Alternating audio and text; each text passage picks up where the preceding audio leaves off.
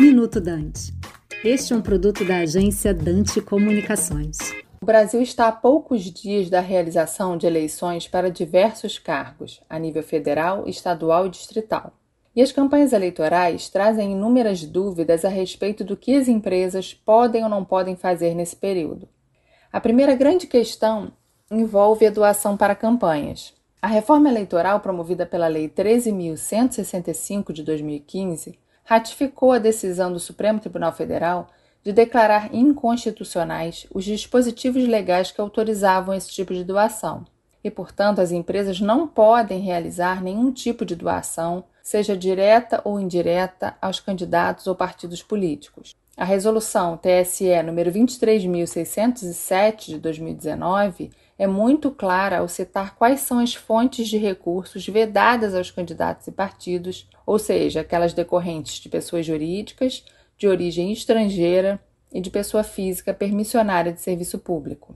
Vale ressaltar que a vedação se aplica para doações de quaisquer recursos conversíveis em dinheiro, como bens ou serviços prestados, que também estão proibidos de serem realizadas por pessoas jurídicas. Caso a empresa realize essa doação em nome próprio, o candidato ou partido deverá devolvê-la sob pena de punição.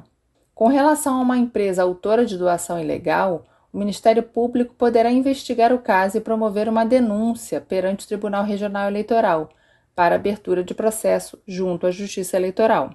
A empresa terá o direito de se defender da acusação, mas caso seja comprovada a ilegalidade, pode ser condenada a pagar multa. Da mesma forma, é possível a responsabilização administrativa e civil pela prática de atos contra a administração pública. A mesma premissa que proíbe a doação de recursos para campanhas eleitorais também veda que uma empresa faça campanha em favor de determinado candidato ou partido. Isso porque qualquer forma de propaganda e publicidade destinada a conquistar votos é considerada gasto eleitoral e, portanto, está sujeita aos limites fixados na lei. Aqui é Tatiana Branches, gerente jurídica empresarial da Firjan, para o Minuto Dante.